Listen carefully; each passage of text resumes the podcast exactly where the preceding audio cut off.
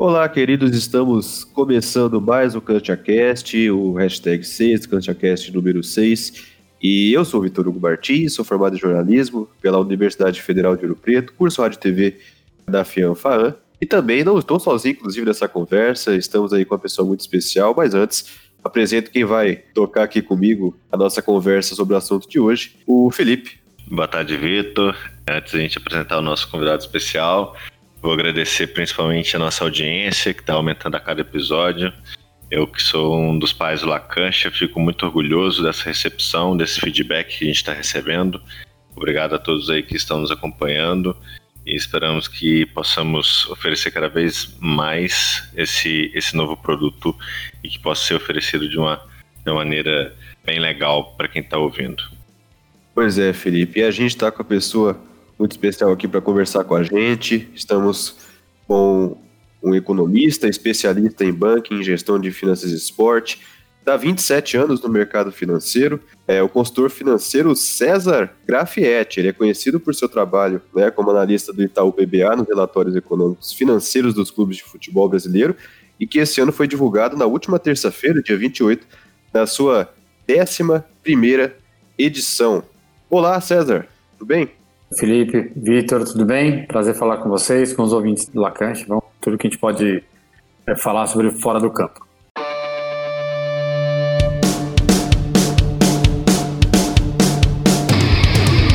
Começa agora o CantiaCast, o podcast do Lacante FC para te informar e debater muito futebol.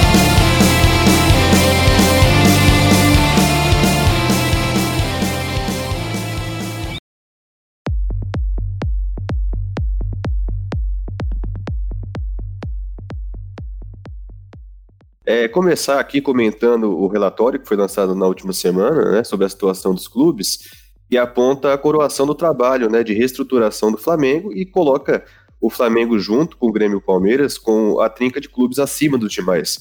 É, um dos destaques recebidos também foram aos clubes fora dos grandes centros, né, mas que estão ganhando espaço pelas suas boas gestões, o Atlético Paranaense, o Bahia, Fortaleza, o Ceará e também o Goiás. Como você enxerga que esses clubes possam se estabelecer ainda mais e modificar o cenário né, do futebol brasileiro dessa próxima década? É, vamos lá. Assim, acho que o grande, o grande segredo deles, é, eles têm dois, dois grandes segredos. Né? O primeiro é que eles se estruturaram e, e conseguiram trabalhar, conseguiram um, um, modelo de negócios onde eles basicamente trabalham dentro das possibilidades financeiras, ou seja, gastam geralmente aquilo que arrecadam. Segundo, é, e é a partir disso, eles conseguem manter um posicionamento de dívida baixo e isso é, não afeta o dia a dia, não afeta o fluxo de caixa do clube, o que dá mais estabilidade na gestão. Por fim, acho que eles entenderam, e isso é importante, é qual o, o, o, propósito deles, qual o objetivo esportivo de cada um. Né? Então, quando, eles, quando o clube entende isso, ele consegue calibrar investimentos, gastos, de acordo com as suas expectativas. É um clube que entra no campeonato achando que vai ser campeão com 100 milhões de faturamento contra clubes com 600, 700, ele certamente ele vai cometer equívocos, é, especialmente na montagem do elenco e nos custos, que vão gerar problemas na frente. Então, acho que esses são os grandes segredos desses clubes que estão que crescendo é, e se mantiverem esta, esta, os pés no chão, né, uma política de boa gestão e, e montagem de elencos eficientes, eles certamente vão se aproveitar do melhor momento financeiro e se estabilizar no, na, na Série A, especialmente. É, César, você fala de endividamento né, e gestão responsável. O futebol brasileiro ele testemunhou o colapso financeiro do Cruzeiro em, em 2019 e fez muitas pessoas, muitos analistas, inclusive, recomendassem que é, a Raposa buscasse fechar as portas e reiniciar, como já aconteceu em alguns outros lugares do mundo, por exemplo, já aconteceu com o Rangers na Escócia, aconteceu na Itália com Parma recentemente, Fiorentina e Napoli no começo do século. O relatório do Itaú BBA aponta que outros clubes estão à beira do mesmo precipício. A gente pode citar aqui, por exemplo, o Botafogo, que tem uma, uma dívida enorme, o Corinthians, que tem seguido uma, um caminho perigoso. É, sendo um pouquinho polêmico, qual o próximo clube que você acha que, colocar assim, entre aspas, vai ser o próximo clube a quebrar no Brasil? A gente tem uma série, uma série deles, você citou alguns aí, uma série deles que já vem há alguns anos é, em muita dificuldade. Tá? É, acho que o futebol ele é, ele é pródigo em conseguir soluções mágicas para resolver problemas é, difíceis. Tanto, tanto que outros clubes, e aí não é segredo para ninguém, o caso do Botafogo, já está há anos numa situação difícil. É, os dirigentes sempre falam: oh, esse ano talvez seja o último, esse ano talvez seja o último que a gente conseguiu é, resolver. É, se não sair a SA, talvez o ano que vem seja difícil, mas o clube vai se sustentando, porque enfim, tem torcedores que, que ajudam, colaboram, colocam dinheiro no, no, no dia a dia do clube. Então, é difícil dizer quem será o próximo, porque o Cruzeiro não era um, era um caso que a gente já acompanhava e achava um caso é, que operava no limite, mas não tinha é, esta sensação de que ele, ele sofreria tanto quanto sofreu, especialmente no ano passado. É, então dá para dizer assim, é, claramente, o Botafogo é um caso bem complexo e talvez seja o, caso mais complexo no Brasil hoje. Todos os outros, é, pegar Vasco, Corinthians, é, Inter, o Atlético acho menos ainda, mas é, todos eles têm capacidade, mesmo, mesmo com endividamentos elevados, têm capacidade porque tem, tem uma posição de torcida grande, né, tem uma posição de receitas também que pode, que pode ser trabalhada e crescer. O caso do Botafogo é mais complicado porque a capacidade de crescimento de receita é muito mais limitada. Né? Então, eu vejo assim, o, o, time que, de fato, todo, até o próprio torcedor sabe que está numa uma situação complicadíssima é o Botafogo.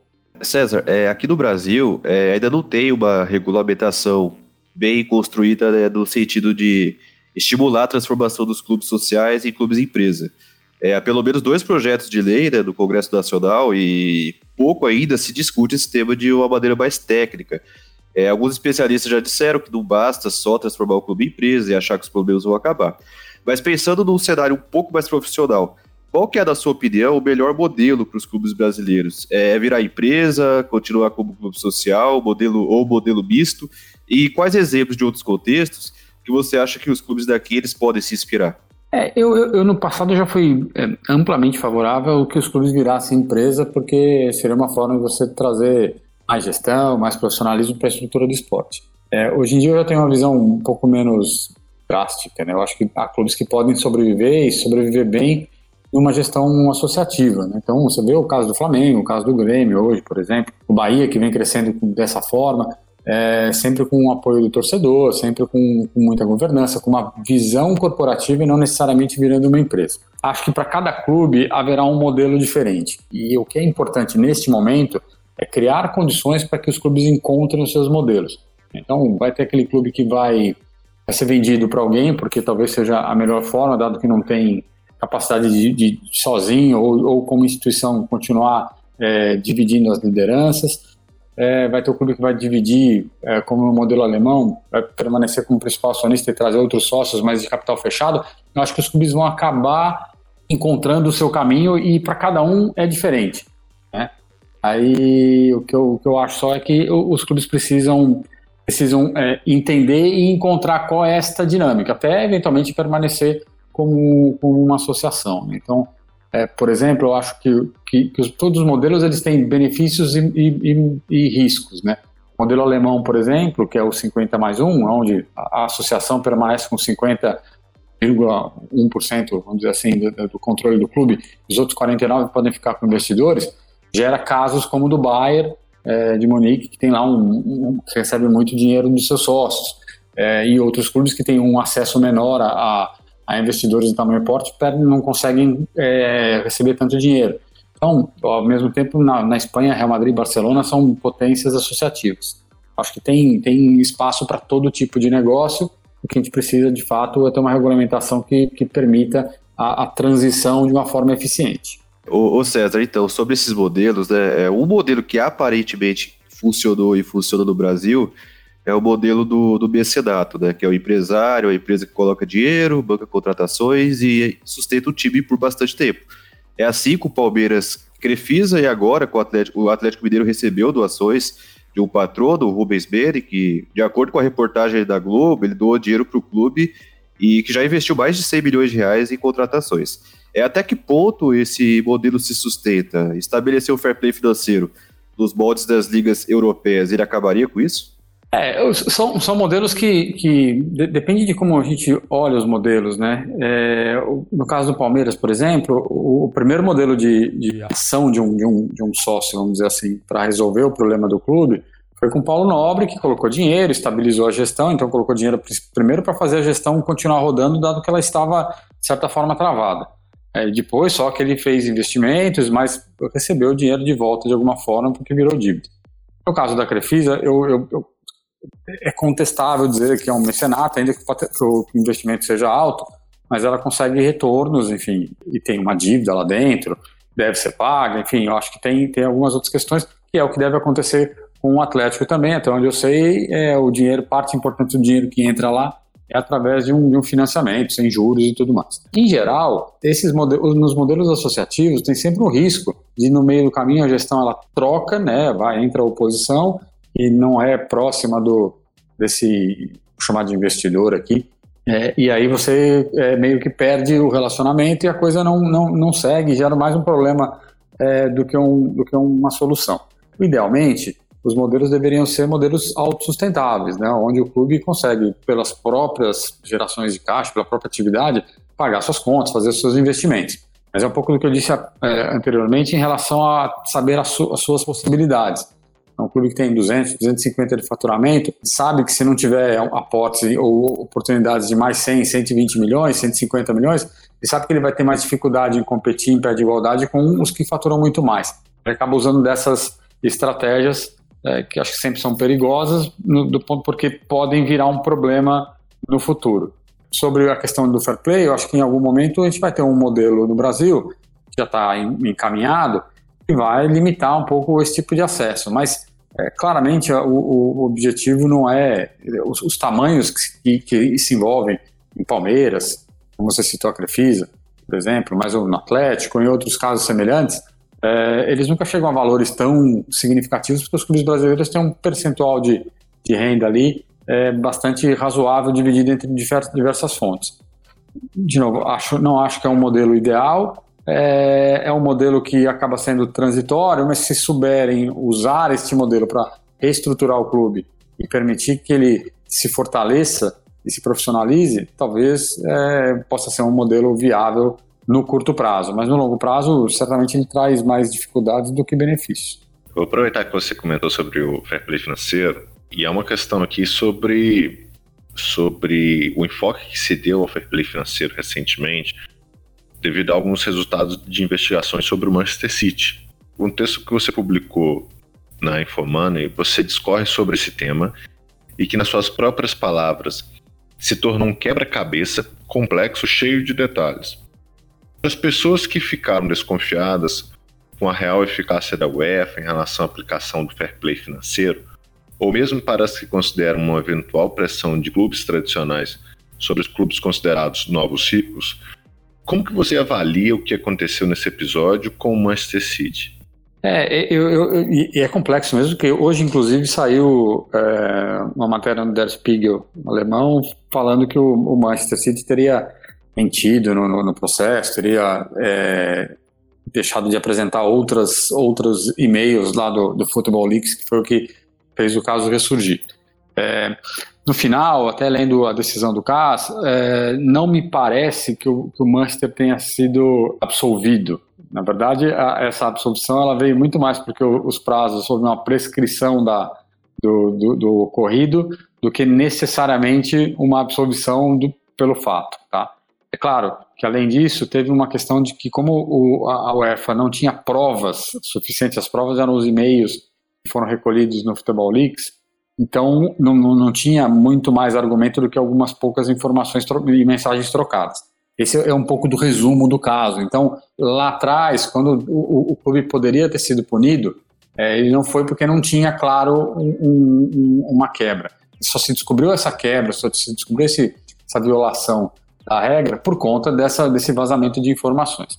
Então, acho que no final a gente vai ter a UEFA muito mais atenta e muito mais rigorosa nos processos daqui para frente, né? E, e, e, os clubes com muito menos liberdade para fazer operações é, como aqui se viu lá no Manchester City.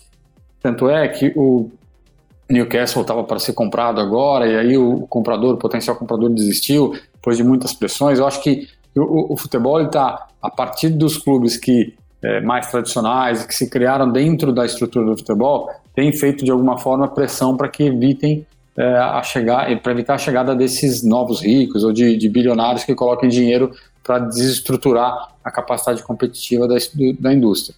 Parece uma, uma espécie de proteção né, da, é, da sua posição, mas é, mas é fato, né? Você, a, a posição só existe de, de Manchester United, de Liverpool, de, Juventus, porque de Barcelona Real Madrid, porque eles foram conquistando essa posição ao longo do tempo. É difícil você competir com alguém que recebe uma injeção importante de dinheiro e passa de um, de, uma, de um, lugar intermediário nas tabelas para as primeiras posições. Então, acho que este, esta situação toda ela vai acabar gerando um aperto nas regras da, da UEFA é, e um, uma certa limitação na entrada de novos investidores, até porque isso também vai é, de encontro com o que pensam os clubes mais tradicionais, e aí é uma forma até política da UEFA tratar o tema e evitar que eles resolvam criar uma, uma Superliga é, Europeia, é, gerando alguns problemas internos aqui no futebol europeu. É, César, então só para concluir um pouquinho também esse assunto, você até escreveu no texto, e um, e um certo momento do texto, que não estava tão claro se, se o fair play financeiro da UEFA estava em xeque né, que você esperava algumas, alguns desdobramentos, você mesmo trouxe aqui para a gente hoje o desdobramento novo sobre isso. Então, para você é uma questão de aprimoramento né, do, do, do, sistema de fair play financeiro, ou de lá para cá você conseguiu mudar um pouquinho é, a sua percepção sobre se está em xeque ou não, se, se perdeu prestígio ou não? Eu, eu, acho que é um aprimoramento. É, é, sempre, é sempre muito mais fácil você atacar a entidade e dizer que o modelo está tá errado. É, na verdade, assim, acho que o modelo foi, ele foi sendo evoluído, foi, foi tendo evoluções ao longo do tempo, até por falhas ou por falta, efetivamente, de regras claras, porque assim, os, os processos, os modelos vão, vão, vão mudando ao longo do tempo. Então, o próprio Manchester City foi, foi punido lá em é, 2013, 2014, é, justamente por uma questão de quebra de, de, de equilíbrio econômico-financeiro, de excesso de prejuízos e tudo mais. Mas é, é, essa, essa questão é, ela vai sendo sempre muito. O, infrator sempre se desenvolve mais rápido do que se desenvolvem as regras, né? elas vêm sempre atrás. Então, acho que este, este ocorrido, talvez ele, ele certamente vai trazer um pouco mais de, é, de diligência nos processos, vai trazer novas regras, vai trazer novos, novas formas de, de monitorar os clubes, de maneira que, que a UEFA consiga ser um pouco mais prática e objetiva e rápida nas suas decisões. Esse é um caso claro que não foi nem falta de diligência. É, tudo que ela levantou na época não deixava, não deixava é, margem para dúvida de que estava tudo em ordem. Não fosse, o, não fosse o vazamento dos documentos, certamente isso teria passado batido. Ela simplesmente reagiu a, a uma informação nova. Então, acho que é fato que o Fair Play vai continuar, ele é importante, ele tem uma série de resultados positivos e é uma questão, sim, de aprimoramento e de melhoria de, de processos e procedimentos. César, é, se a gente avaliar as receitas, a composição média das receitas do futebol brasileiro, a gente vai ver, por exemplo, que a grande parte, a grande fatia é composta pelo direito de TV.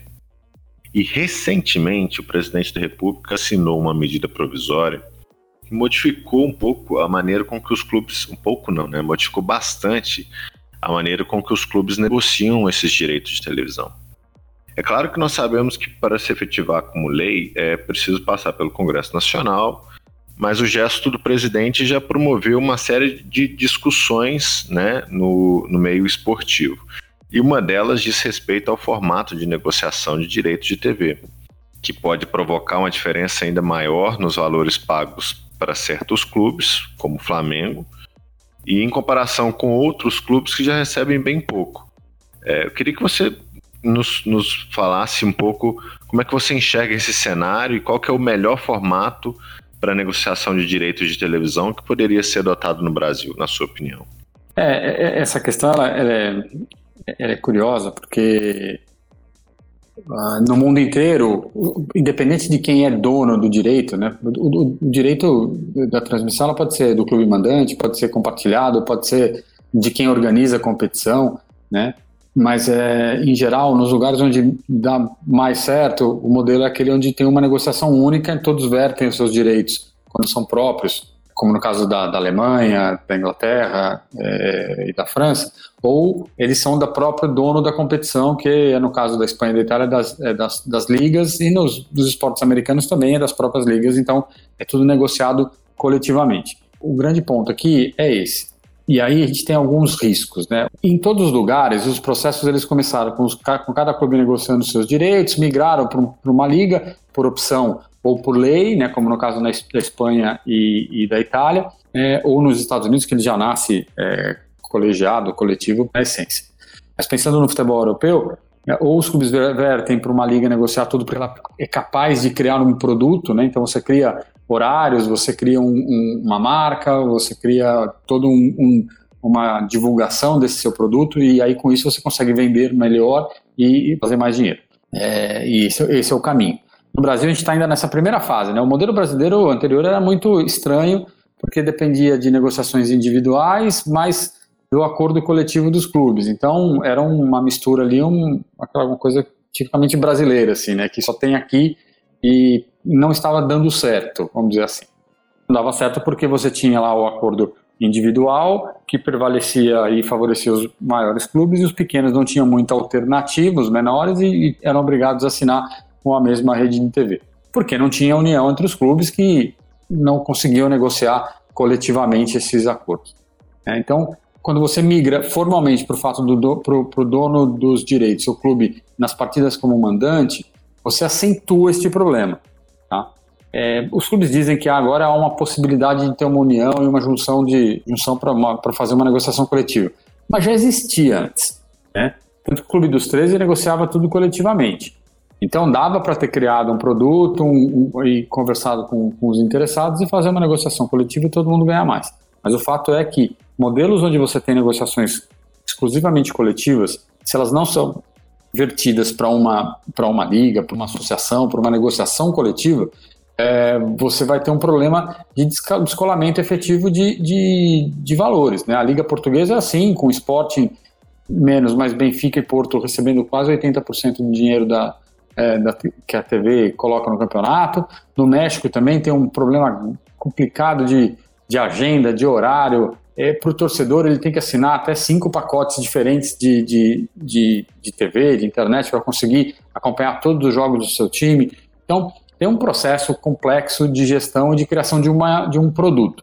Acho que eu tenho dúvidas, e para mim a grande dúvida é saber se o clube, os clubes vão conseguir se organizar efetivamente, porque não adianta metade, especialmente os menores, se juntarem, se a força estiver do lado dos grandes, né? Então fica mais difícil. É, quando você pega 10 clubes que estão de olho apenas nos jogos de Flamengo, Palmeiras, Corinthians, São Paulo, Vasco, por exemplo, é, sobra pouco para eles negociarem do ponto de vista prático, né? Tem lá 50 jogos para negociar, enquanto esses outros clubes, cada um deles tem 19. E aí você consegue os pacotes principais, com jogos mais interessantes. Então, acho que aqui tem um problema que talvez seja resolvido à medida que os clubes conseguirem se organizar em ligas ou numa negociação coletiva. Acho difícil pelo histórico dos clubes. É, o futebol brasileiro ele não é um, futebol que, que se une tão facilmente.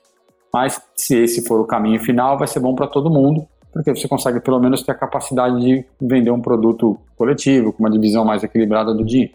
É, eu vou até pegar um pouco dessa deixa sobre a negociação coletiva e a formação de uma liga.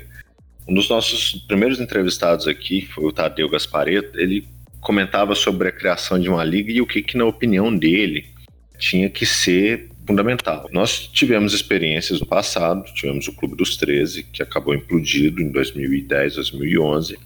E desde então, a, a última tentativa foi uma primeira liga que a gente pode considerar que foi um fiasco pelas ideias que eles tinham. Você acaba de comentar assim que pode ser que seja a única solução no horizonte próximo. É possível existir uma liga profissional de futebol no Brasil ou o modelo político que a gente vive hoje, com CBF, com federação, com a política dos próprios clubes, ela vai impedir isso por mais muito tempo e até que fique uma situação insustentável. É, eu, assim, é, acho que de todos esses, esses envolvidos, a CBF é o que menos se incomoda com o tema. Minha, minha sensação, tá? Sem, sem conhecer a opinião de ninguém, porque o grande, o grande negócio da CBF é a seleção, até ajudar e trabalhar nos processos das, das categorias de base, das divisões menores. Acho que o grande problema tá, está mesmo no modelo político dos clubes. Então, como é que você faz uma liga se a cada três, quatro, ou em alguns clubes até a cada dois anos, muda o, o, representante do clube, muda o presidente. É que pode mudar ou não, mas geralmente você tem ali trocas de comando.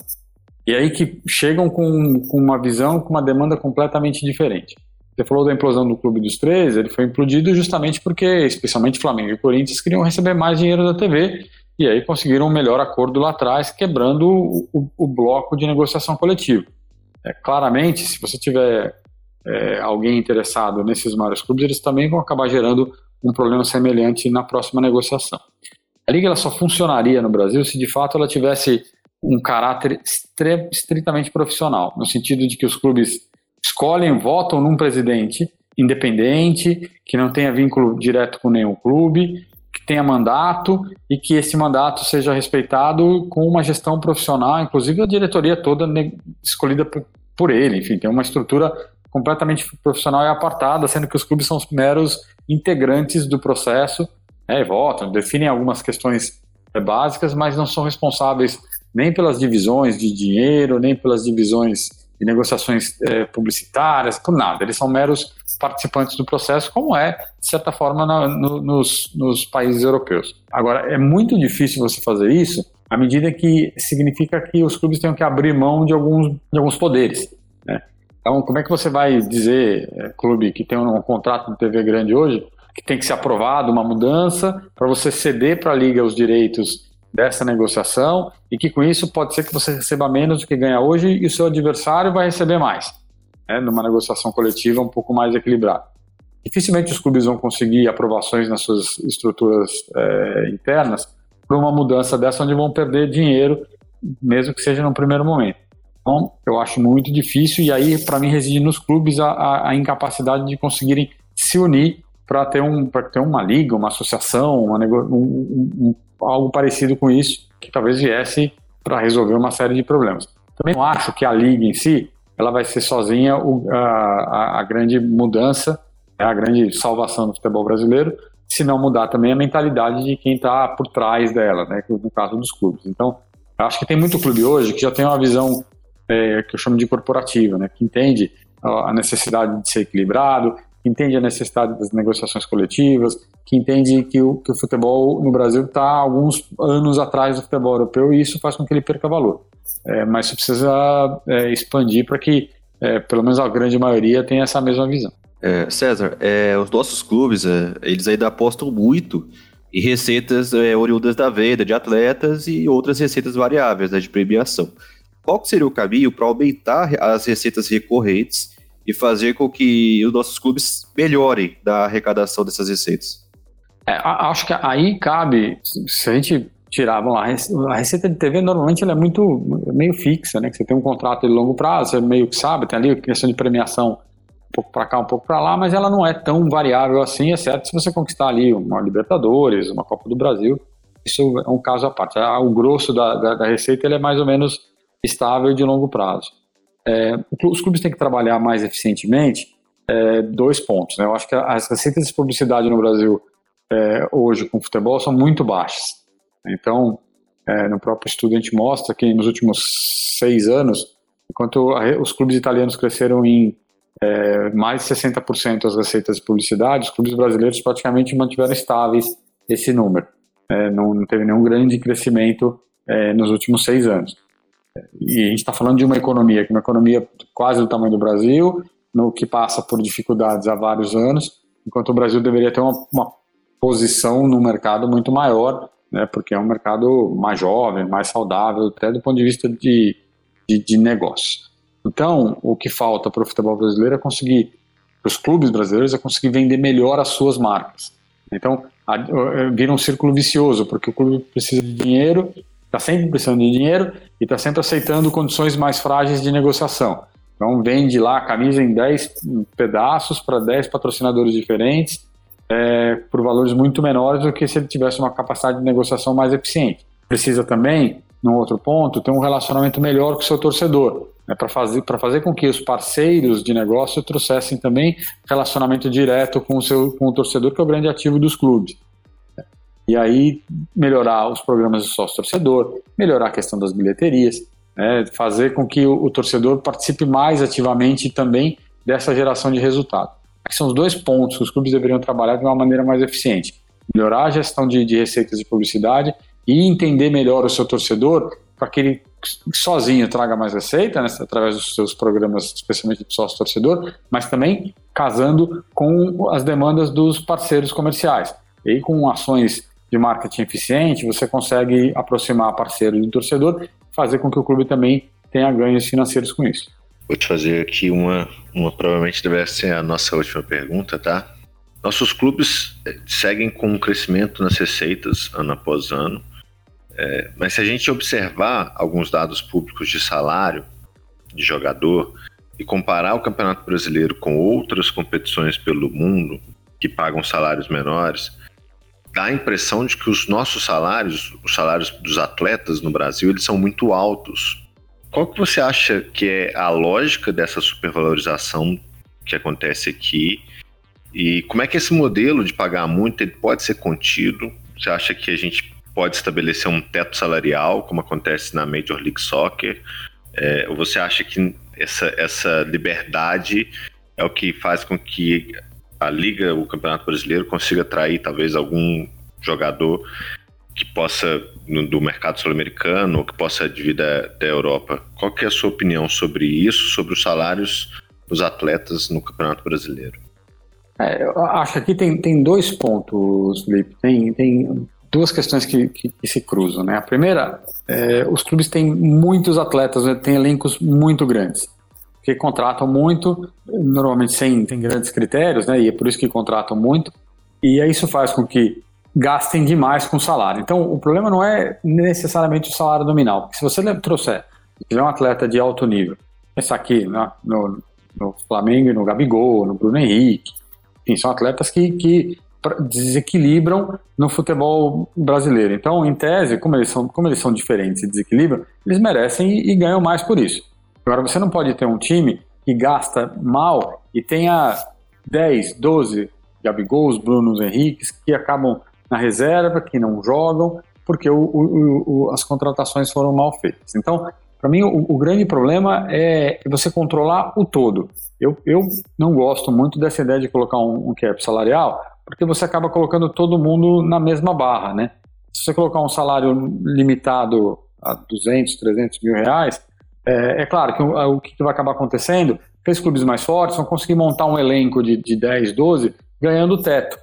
É, enquanto os clubes mais fracos não vão ter dinheiro para contratar tantos atletas tão caros. Né? O ideal, no fundo, é você ter um, um, uma capacidade de, de controlar o todo.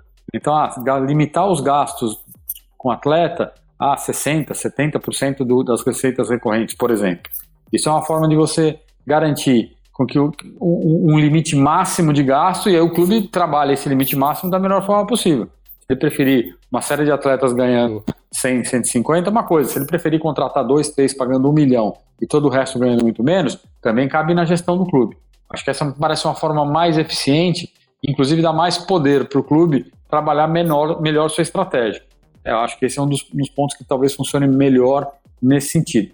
Mas aí precisa de um regulamento, precisa de uma regra, precisa de um fair financeiro implantado e, e, e, aceito pelos clubes, né, que eu acho que é um grande desafio que a gente tem nesse momento para poder fazer com que o futebol tenha pelo menos minimamente ali os seus custos controlados, que eu acho que esse é um grande problema da nossa estrutura hoje. Estamos então né, encerrando essa conversa aqui no nosso CanchaCast com o César Grafietti. Falamos aqui bastante sobre os fatores financeiros do futebol, economia e todos os seus desdobramentos. Né? Então, gostaria de mandar um, um grande abraço para o César, também um abraço para o Felipe, claro, também um abraço para todos que nos ouviram até agora. Eu sou o Vitor Martins e a gente está sempre lançando novos podcasts, né, Felipe, com, com novos assuntos. Obrigado ao César, obrigado ao Vitor, obrigado aos ouvintes que estão nos acompanhando por aqui. Toda semana tem episódio novo, toda terça-feira. Espero que vocês tenham gostado. Eu gostei bastante. É uma parte da minha, da minha área de pesquisa, gestão. Embora a parte de finanças não seja o meu forte, agradeço muito, César. Se você quiser fazer algum comentário, fique à vontade. Legal, eu, eu primeiro agradeço ao Felipe, Vitor, pelo convite, é um prazer falar com vocês, com seus ouvintes. E é, é, bom que a gente veja que esse tipo de assunto, gestão, finanças, comece a, de fato a, a aparecer mais é, em, tantos veículos, porque para o torcedor é fundamental que ele entenda este tema fora de campo para que isso gerar, gerar resultados positivos dentro de campo para os seus clubes. Grande abraço. Então, muito obrigado, César. É, muito obrigado, Felipe. Muito obrigado para todos que nos ouviram. Estamos encerrando nosso CantiaCast. Lembrando que vocês conseguem nos ouvir em todos os agregadores de áudio. Toda terça-feira, como o Felipe já falou, temos os episódios novos aqui no nosso CantiaCast. Então, estamos encerrando por aqui. Mas tem muita coisa para vocês apreciarem, que a gente já fez, inclusive, né? Se você ainda não escutou os, os podcasts anteriores, escutem os, é, os nossos CantiaCasts. Estamos no número 6, já fizemos aí mais cinco também sobre assuntos bem diferentes, inclusive, né? E a gente vai seguir nessa toada. Então, um grande abraço para todo mundo e a gente volta na próxima semana.